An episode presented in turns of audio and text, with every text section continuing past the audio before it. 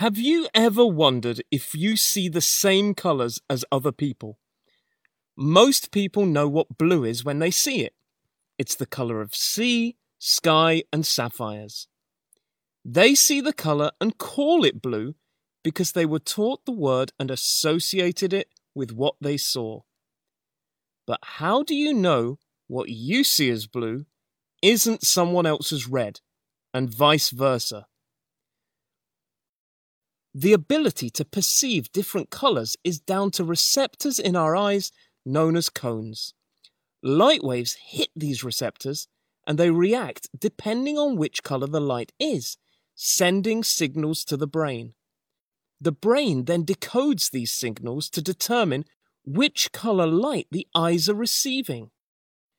Some people's receptors are more developed than others. People with weaker receptors usually have color blindness.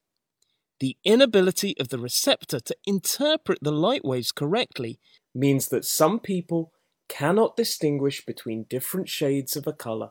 Those with more enhanced receptors can see more shades of one color, which is the first way in which people may see colors differently from each other. We sometimes hear people having an argument about whether something is dark blue or black. It might be because one person has stronger receptors to interpret the light than another.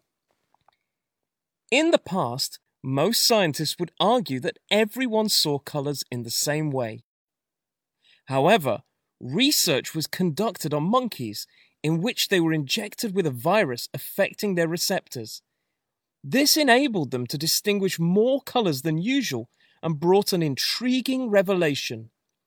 Normally, monkeys can only see in blue and green, but the virus allowed monkeys to see red.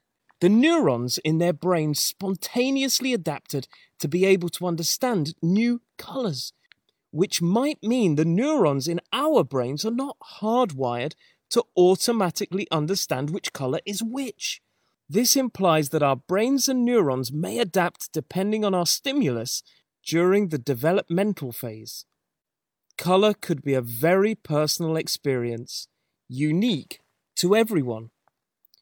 So, the next time you talk about your favorite color, just remember if yours is blue and your friend says red, you might actually be thinking about the same color. What if everyone in the world has the same favorite color but just calls it different names?